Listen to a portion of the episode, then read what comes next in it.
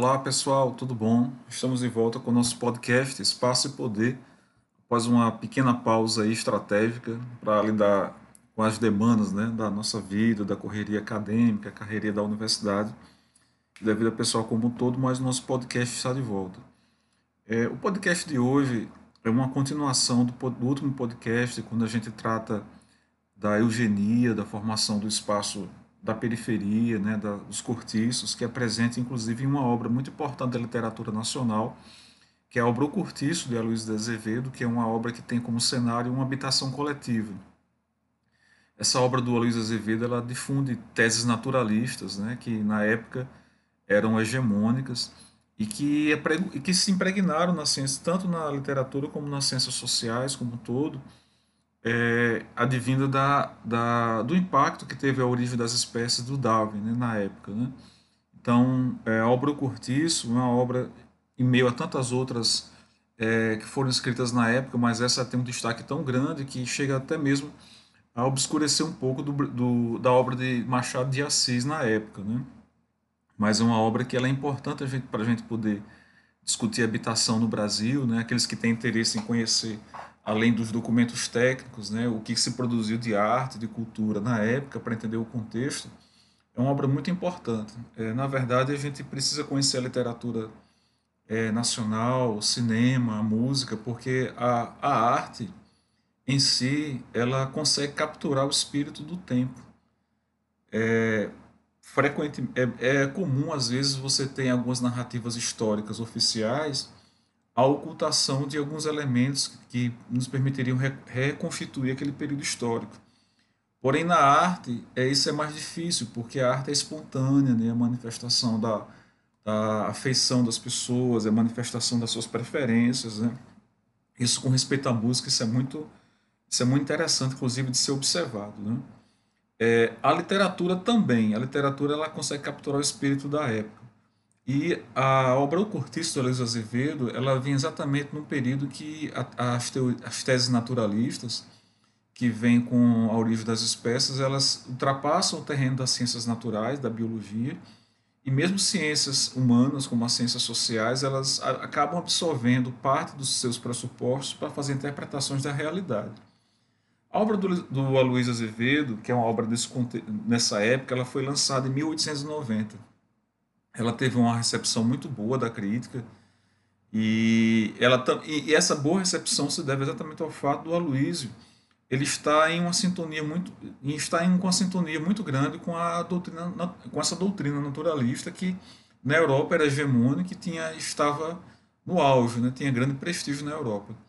Essa perspectiva do, do naturalista né? Que vem na corrente aí do Charles Darwin ela ela ao ser transportada para a, as ciências sociais, né, ela acaba é, incorporando, trazendo para dentro delas a, a, a ideia de que a seleção natural ela é um, não só uma analogia, mas ela poderia se reproduzir também para a transformação das sociedades. A seleção natural, é, na teoria do Darwin, né, ela seria uma impulsionadora da transformação das espécies. E assim alguns intelectuais, né, ou ditos intelectuais, cientistas, jornalistas, grandes influenciadores na, época, na época da Europa, passaram a defender a ideia de que, assim como entre as espécies animais, na espécie humana, os grupos sociais eles também teriam evolução caso é, fossem implementadas políticas de seleção, podemos dizer até de seleção social.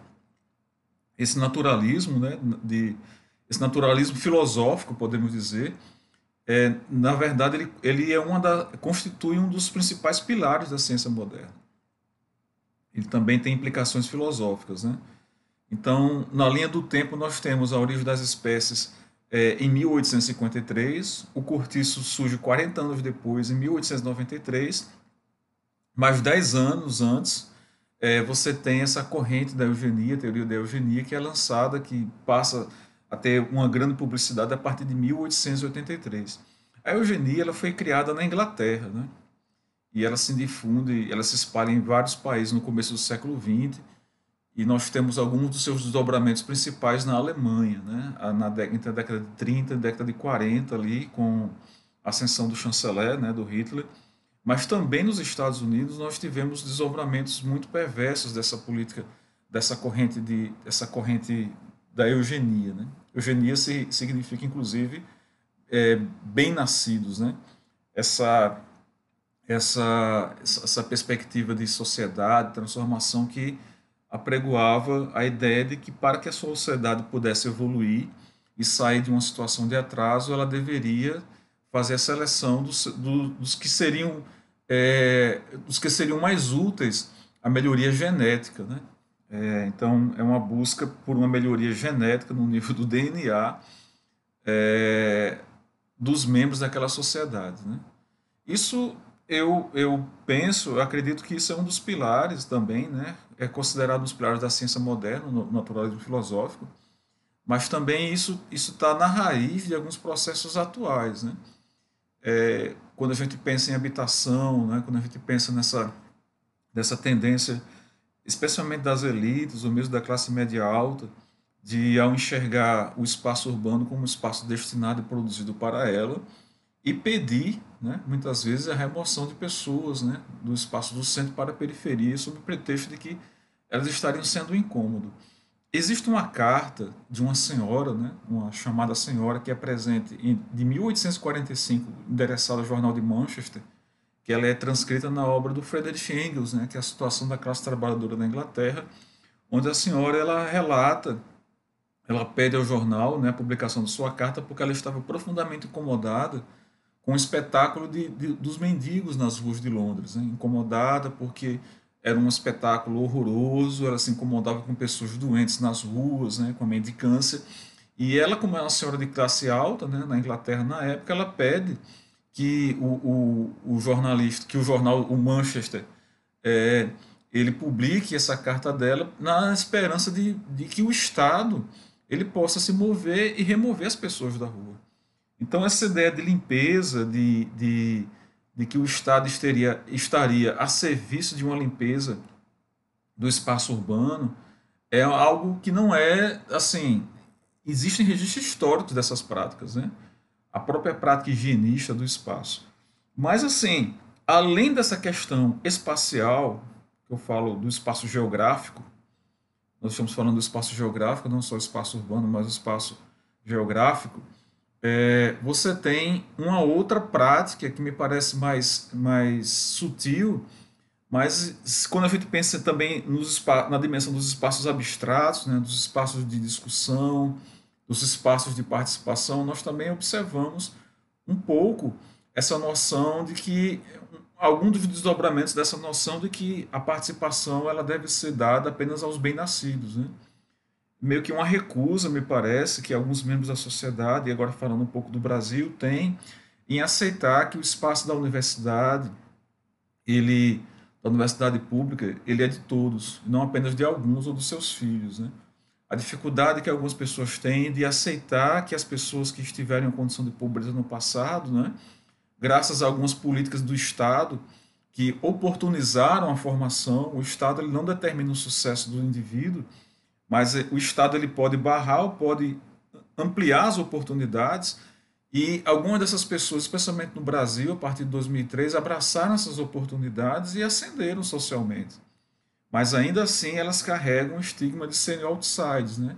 de apesar de não serem, é, de serem qualificadas, de terem acessado muitos recursos, inclusive financeiros, melhorado de vida, né? Existe uma, elas carregam dentro de si ainda meio que esse estigma que é lançado sobre elas de que elas seriam inferiores ou que elas não teriam direito àqueles espaços, né? Isso é muito, isso é muito falado, né? Algumas publicações que tivemos recentemente, 2016 para cá, sobre o impacto, né, que políticas sociais de Estado têm na psique das pessoas. Não sei se vocês sabem, né? Eu recomendo que vocês procurem esses trabalhos, mas existem trabalhos que atestam a importância das políticas sociais no Brasil, inclusive, por exemplo, da transferência de renda, da agricultura familiar, o efeito que essas políticas têm na, nas, nas noções de pertencimento dos seus beneficiários. A elevação da condição deles a uma condição de, de pessoas que estavam sendo assistidas para uma condição de cidadania. Né? Isso é muito importante, é um ganho, é um ganho não pretendido, mas acaba surgindo. E, e é em cima desse ganho que uma parcela da sociedade brasileira, inclusive, ela insiste em recusar a importância de tais políticas. Né? Eu acredito, e aí eu apenas acredito, né? eu, eu penso, né? eu, eu especulo, que essa noção de que é, higiênica do espaço geográfico, ela também pode ser, ela também se transporta para uh, o espaço de participação, de educação, né? Isso, isso é, aparece como autoritarismo, aparece como fascismo, mas existe um fundamento eugênico né, até porque você tem na história um, um link muito bem estabelecido entre as práticas de eugenia e as práticas autoritárias. Existe um quadro do pintor espanhol Modesto Brocos, né, é, A Redenção de Can, que ele retrata é, quatro elementos na figura do quadro, não dá para a gente mostrar aqui, né, a gente está conversando apenas, mas procura depois A Redenção de Can, de Modesto Brocos, onde você vê representados ali uma mulher negra, a sua filha mulata, o marido branco da, da filha, né? o genro branco, e o filho branco, embranquecido. Esse quadro foi exibido durante um congresso de eugenia eh, na Inglaterra, se não me engano, acho que em Londres, e ele sintetiza um pouco do que foi a, a, o predomínio dessa, do pensamento eugenista no Brasil quando ele se transforma em uma política de Estado, que fica conhecida como uma política de embranquecimento que defendia a ideia de que para que a sociedade brasileira pudesse avançar, ela deveria ser embranquecida. Chegou-se ao ponto de se fazerem cálculos e apontar que até 2012 todo o Brasil seria formado apenas por pessoas de cor branca. O negro seria, é, como cor da pele, seria eliminado. Isso foi feito por cientistas, né? foi feito por matemáticos. Né? Você vê que absurdo a gente, aqui, a que ponto a gente chega de de conseguir rastrear na história cientistas comprometidos com práticas tão perversas. Né? Por isso que eu, eu tenho uma dificuldade, honestamente, eu tenho uma dificuldade de aceitar esse discurso da neutralidade da ciência, da ausência de, ausência de ideologia, que algum indivíduo não tem ideologia. Isso é mentiroso, isso não é verdade. Né? Eu já falei em outro podcast, isso não é verdade. A ciência ela, ela tem a neutralidade até a obtenção dos seus resultados. O que nós vamos fazer com os resultados das nossas pesquisas é que vai nos tirar dessa neutralidade. Né? Então, a eugenia foi esse movimento que defendeu esse, um conjunto de conhecimentos e práticas que visavam a, a melhorias genéticas, as características genéticas. Né? E, para isso, é, os defensores da eugenia, eles, é, eles, eles é, perpetuavam a ideia de, de exclusão de grupos indesejáveis, né? chegando ao ponto mesmo de impedir a sua reprodução, porque se associava é, vícios morais, como alcoolismo e, outra, e doenças mentais, até físicas, né?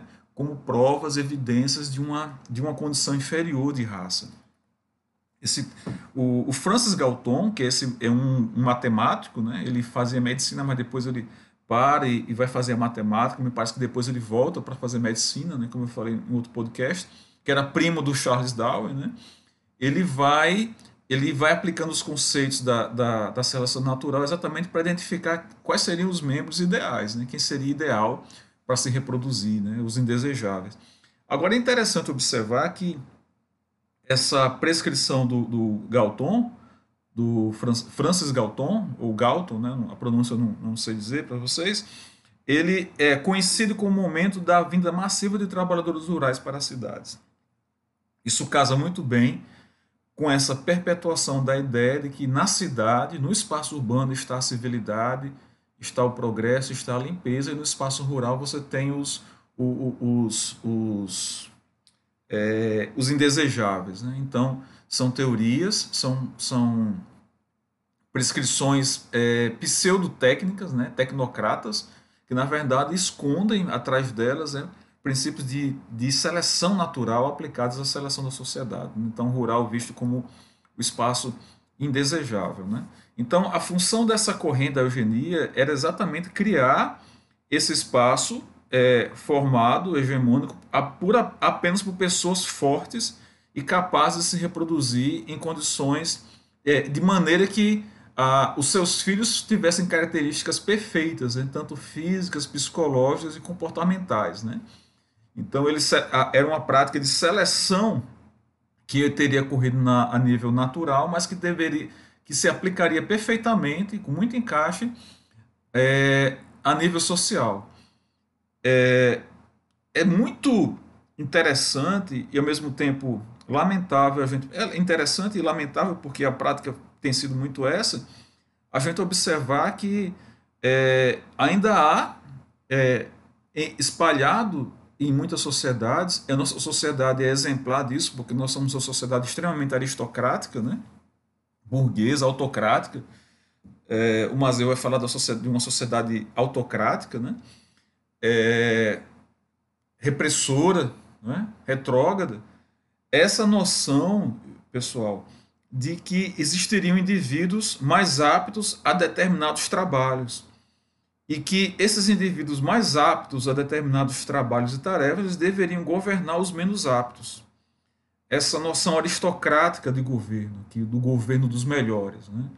Então você tem ainda é, muito presente na prática de, às vezes até da administração pública, na prática é, é, na prática de muitas empresas e até mesmo, pasmem, em muitas famílias a noção de que existem indivíduos melhor adequados a exercer determinada função. E como é que isso aparece? Aparece muitas vezes quando a gente já observa, já observou, já até presenciou discursos do tipo que é, eu jamais seria atendido por um médico negro, eu jamais seria atendido por um médico formado que venha de Cuba, eu jamais seria atendido então, assim, existe escondido nas narrativas das pessoas, e às vezes boas pessoas, não é? Boas pessoas, não são más pessoas, são boas pessoas, né? Mas existe ali um, uma narrativa, um discurso que ficou, que se cristalizou é, na prática social em nossa sociedade, de que essas pessoas, considerando-se, no fundo, superiores às pessoas de cor diferente, elas teriam condições de selecionar e de dizer quem é apto e quem é apto e quem não é apto para exercer determinada função. Chegando ao ponto, às vezes, de até de legitimar absurdos é, apenas em virtude da cor do indivíduo que fala. Então, assim, nós, isso é tão perverso que nós, é, a nossa sociedade tem dificuldade, por exemplo, de emprestar, de conferir legitimidade à produção de determinado tipo de conhecimento quando o pesquisador é negro, ou quando é um médico negro que está falando. Mas às vezes você tem aí muitos picaretas, né, usando essa expressão mais chula, mas muita gente aí de má fé, mal formada, é, apenas por ter a cor da pele hegemônica e com, e com o estereótipo de, de pessoa honesta, é, serem legitimados, né? Desculpem. Então, essa coisa que ocorre na, é, em, na, no século XIX, ela vai ter desdobramentos é, muito graves na nossa sociedade, né? Então, essa, esse desejo de selecionar o melhor, o, os melhores, né? essa, essa prática de seleção que ocorre a nível de a seleção natural, que depois transforma-se nessa seleção genética, né? ela é, também ela vai estar presente nas narrativas, nos discursos. Né? Então a prática eugenista ela vai ter ela vai ter os seus, seus produtos, né? Como as leis anti-miscigenação, né? é, anti-miscigenação que foi, foram é, vigoraram até os anos 70 nos Estados Unidos, inclusive. Né? A prática da esterilização compulsória nos Estados Unidos, né? É, esterilização de mulheres negras e latinas. E recentemente no Brasil, em São Paulo, tivemos um caso onde é, foi defendida, inclusive me parece pelo Ministério Público, é, a esterilização compulsória de, um, de uma moradora de rua. Né? Então, no Brasil, você vai ter isso apoiado por cientistas também, por médicos, por instituições, por jornalistas, né, por intelectuais. E, e também um outro produto é a proibição de casamentos. Né? Os casamentos interraciais eles eram proibidos, ou pelo menos não recomendados. Né? Então, inclusive sobre essa questão do cientista, do médico, né, do jornalista, dessas pessoas bem formadas, eu recordo de uma carta que foi teria sido encontrado no campo de concentração do indivíduo que, que escreve a carta, ele atenta pra, para o perigo da, forma, da educação sem humanização. Né? Ele vai dizer que os olhos dele, quem puder procure essa carta, é que os olhos dele viram o que nenhum homem deveria ver e viram horrores. Né? E a gente pensa que horrores foram esses, né? Certamente os experimentos. Não só isso, não só isso, né? Ele teve uma observação, tem algumas observações interessantes. Ele disse que viu câmaras de gás construídas por engenheiros formados, crianças envenenadas por médicos diplomados, recém-nascidos mortos por enfermeiras treinadas, mulheres e bebês fuzilados e queimados por graduados de, de, de. Então ele encerra a carta dele, o recado dele, falando que tem suspeita sobre a educação. A gente fala muito que a educação pode mudar um, um, um país, né? De fato. Eu tenho uma visão um pouco mais realista da educação. A educação ela pode mudar o país para o bem e para o mal. E aí, que tipo de educação a gente está dando em sala de aula? Que tipo de, no meu caso, né? Que tipo de aluno no curso de arquitetura e urbanismo que eu atu atualmente eu não sou arquiteto, é, eu sou professor, sou geógrafo, né? É, mas estou lá contribuindo com os meus colegas, né? Espero estar contribuindo. E na verdade eu fico me perguntando que tipo de arquiteto a gente está formando, que tipo de geógrafo a gente está formando, que tipo de médico a gente está formando, porque possuir o diploma de engenheiro, de médico, na Alemanha não era garantia de que minha prática seria uma prática humanizada. Então ele faz um pedido, né, que a gente, nós professores ajudemos os alunos a se tornarem humanos. Senão a gente estaria produzindo é, monstros treinados ou psicopatas hábeis, né? E aí ele chega a dizer que ler, escrever e aritmética só são importantes para fazer nossas crianças mais humanas. Então isso aí é um, um adendo que eu coloco aqui sobre essa questão da educação. Aí, nesse sentido, quando a gente vai observar é, o, o, o, percorrer dessa corrente eugênica, né, sobre fundamento falsamente científico, né, a gente pode chegar a falar de cidadania, porque a cidadania é, já se fala atualmente né, da subcidadania. Florestan Fernandes tem, um, tem uma reflexão interessante sobre isso, que no Brasil, além de você é, estar a possibilidade de estar em uma condição social inferior, né, de baixa renda, você pode ser negro ainda ou mulher, e aí sim ser, ser reduzido a uma condição ainda mais inferior de cidadania. E a, a cidadania em si, ela seria esse conjunto é, inerente de direitos e deveres da pessoa, né? não só de deveres, mas também de direitos, que é anulado exatamente por a perspectiva da eugenia, quando ela consegue colocar indivíduos nascidos sobre o mesmo no mesmo território, sob as mesmas leis, em condição de inferioridade em razão da origem genética, da origem étnica né, da pessoa, da cor da pele. Então a eugenia ela se opõe a essa dimensão da cidadania, por isso que o autoritarismo ele, ele bebe da mesma fonte da eugenia, porque o autoritarismo ele tem é, na ponta da sua ação a noção de que ele pode é, impedir a liberdade de pensamento, a liberdade de ir e vir, a liberdade de pesquisa, a liberdade de cátedra, até porque o autoritarismo ele não está presente apenas é, no nível do Estado, ele também está presente nas instituições públicas, às vezes. Né? Às vezes em colegiados, às vezes em, em em gestões de universidade é, é possível ter autoritarismo. O autoritarismo também pode existir dentro da própria família. Nossa própria família, né? quando a gente está nos almoços de casa, né? nas, nas datas festivas, você tem o autoritarismo ali aparecendo, às vezes na relação, nas relações e nas conversas sobre política, inclusive. Então isso fere né, os princípios da cidadania, onde todos são iguais, todos têm direito à voz, todos têm direito a discordar, né? a discordância é um bem da democracia. É, me parece que as pessoas que estão investidas em poder, que estão sob essa, essa, esse fantasma, né? É, esse fetiche da, da, da, da, meritocracia, de que eles são infalíveis, elas têm dificuldades de lidar com o fato de que discordar de ideias é, não é discordar de pessoas. Né? Então a gente, nós temos, temos tido uma dificuldade muito recorrente em muitos, em muitos fóruns, né? É difícil você encontrar pessoas assim que conseguem ser alvo de discordância e ainda conseguir conviver, porque eles é, o, o, o regime autoritário ele é muito melindroso, né? Ele não consegue conceber a ideia de que a discordância ela possa partir de um desejo de construir algo. Só consegue enxergar que a discordância é como se fosse uma posição pura, uma posição puramente movida por por uma questão de destruir, né? não quer construir e está só criticando. Não, a crítica ela existe quando bem feita, de maneira respeitosa, ela existe para exatamente para poder construir, para poder construir. Na verdade, a construção, qualquer é, qualquer tarefa de construção, ela requer primeiro a destruição. E aí quem é engenheiro sabe disso. Como é que você vai levantar um edifício sem você destruir o solo ali, sem você cavar o solo? Ali é um processo de destruição. Então, para que haja a construção, você precisa é, empreender alguma tarefa de demolição, às vezes de demolição de ideias, né? não de pessoas.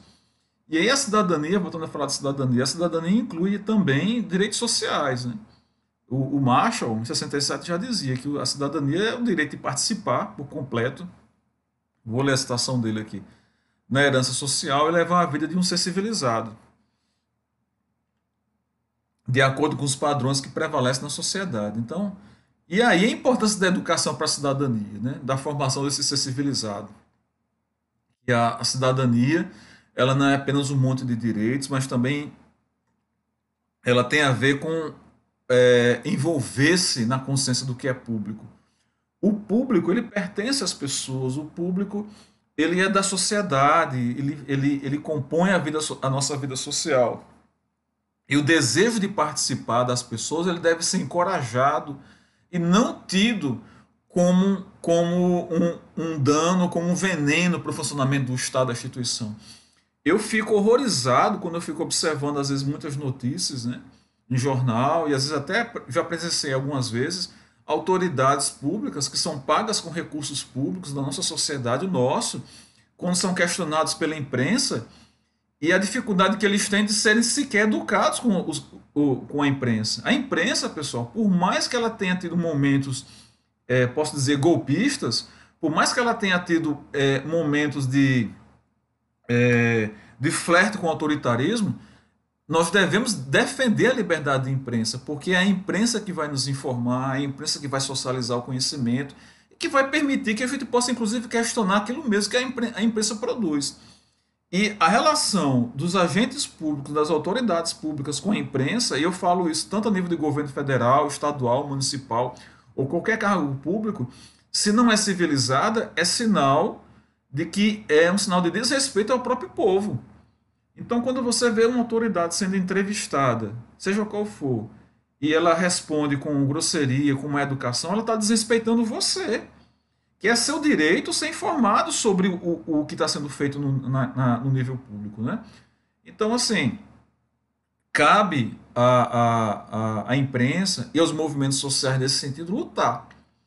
Então, é, foi muito difundido entre nós é, recentemente no Brasil a ideia de que lutar é coisa de agitador, de, de, de, de, de desordeiro, mas a luta pela integração social, a luta pela conservação do ambiente, a luta pela justiça social, a luta por solidariedade, a luta por segurança, a luta pela tolerância, pela afirmação da nossa sociedade, ela é um dos fundamentos, é uma das coisas que permitiu a construção da Constituição Federal de 88, por exemplo.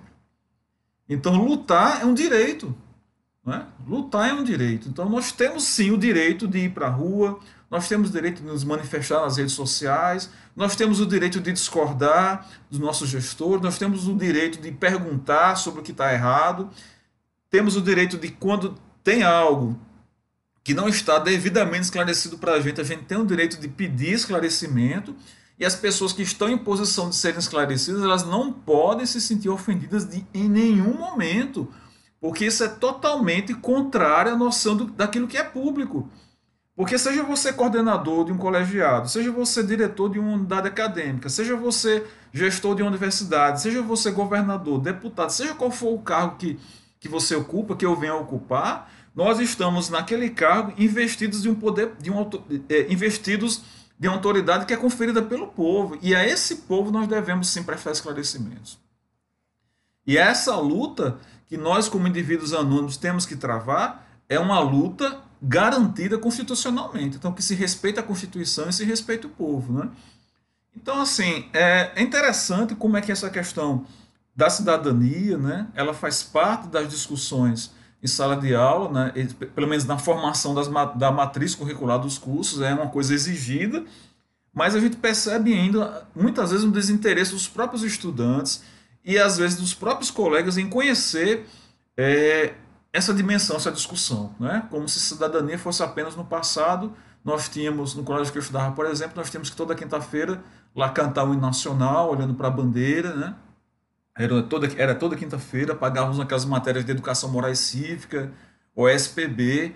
Cidadania não é apenas decorar o hino nacional, nem vestir uma camisa de uma seleção ou, ou saudar a bandeira. Cidadania é lutar por direitos dos meus concidadãos, é lutar para que as pessoas não morram de fome, é lutar para que as pessoas tenham habitação de qualidade, é lutar, lutar pela minha universidade, é lutar pelas demandas do meu curso, é lutar, é lutar, é lutar pela vida. Isso é cidadania também. Mas a gente ainda costuma é, perceber, ainda é, é, frequente a gente perceber esse desinteresse, né? desinteresse na discussão do tema da cidadania. Mas nós estamos, cremos que estamos avançando e vamos continuar nesse mesmo passo. Quando a gente pensa, por exemplo, na um, para ilustrar a atuação do arquiteto urbanista, do urbanismo, por exemplo, que ele, ele essa dimensão da formação que é, é uma chamada compromisso com o espaço público, né? É, com a cidadania, com o coletivo, né? É, essa chamada que a gente faz é porque a gente entende que o espaço público é o espaço é um espaço é, mais nobre nesse sentido do que o espaço privado. Porque o espaço privado, que é o espaço da minha casa, né, o espaço ali do meu lote, onde eu estou morando, onde eu vou residir, construir os meus sonhos, se ele em algum momento estiver em, em contradição e ferindo o espaço da maioria da coletividade, ele tem que ser subjugado. E aí nós temos, por exemplo, o exemplo que eu dou da função social da terra. Né? A função social da propriedade, que é um dos, um dos fundamentos, inclusive, do Estatuto da Cidade, onde você tem, a, você tem a possibilidade na Constituição de que se você possui um espaço ocioso que não é ocupado para uma residência, ou mesmo que não é um espaço produtivo, quando a gente pensa na dimensão rural, ele pode ser desapropriado e dado a pessoas que podem dar uma função social para aquele espaço. Então, a, o espaço público, que é identificado, infelizmente, ainda como espaço do vício, né, o espaço do abandono, o espaço da corrupção, é o espaço que nós devemos defender. Então, essa perspectiva do, da, do urbanismo, que não é só da arquitetura, vale dizer, também é da geografia, existe uma geografia urbana muito amadurecida nesse aspecto, já desde a década de 80, década de 70 com Milton Santos. Quando a gente fala de urbanismo, a gente está falando de preservação do espaço público. E esse espaço público é o espaço da ética. O espaço público é o espaço da ética. Agora, se não há a ética, se, não há, a, se há a politicária no espaço público, a gente tem que corrigir a politicária e a corrupção. Mas não demonizar o espaço público e, e, e mitificar, eu vou usar essa palavra, e tornar um mito o que é o espaço privado. Como se, quando a gente fala de corrupção, por exemplo, a gente associa muita corrupção ao que é público. Mas a gente precisa compreender que a corrupção também está no espaço privado. Quantas, quantas denúncias de corrupção no Brasil não vieram exatamente a partir a partir da, da relação com as construtoras, que são empresas privadas. Quanta especulação imobiliária no Brasil e nas cidades médias do, do, do Nordeste você tem sendo é, provocadas por empresas privadas? Então, essa, a gente tem que abandonar a noção de que aquilo que é privado é virtuoso necessariamente e o que é público necessariamente é vicioso. Não é. Nós, como urbanistas, como geógrafos, nós temos por tarefa ética, defender e aí sim é, limpar o espaço público dessas práticas que são tão danosas à nossa sociedade. Então, é, a gente já está terminando, então eu, eu, eu pessoalmente eu penso que pensar a cidadania, pensar o direito à cidade, pensar a educação para a cidadania, uma das, uma das primeiras tarefas para a gente elaborar esse tipo de pensamento é a gente ir na raiz do que significou, do significado é, dessa noção. É, a, a, gente atribuir o significado e mensurar o peso do que foi a eugenia no Brasil. Porque a eugenia, eu, eu, eu é, pelo que a gente vê na história, na formação da nossa sociedade, ela consegue é, engendrar e, e gerar né, uma perspectiva de sociedade que, que consegue construir um novo tipo, que é o subcidadão. Então é isso, pessoal. Nosso podcast hoje foi esse. Tivemos aí uma pequena pausa, como eu falei, mas logo nós continuaremos no nosso podcast. Até a próxima e vamos lembrar, né, que espaço é poder. Tchau.